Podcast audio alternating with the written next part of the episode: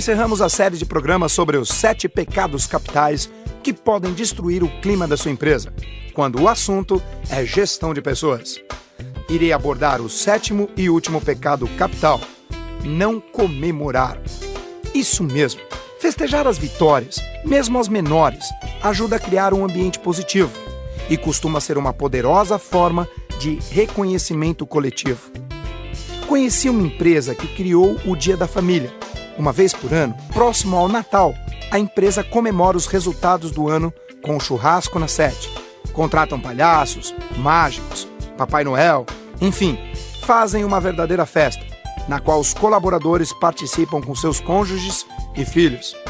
É uma forma de integrar, levar a família ao ambiente de trabalho, e todos se sentem muito valorizados com isso.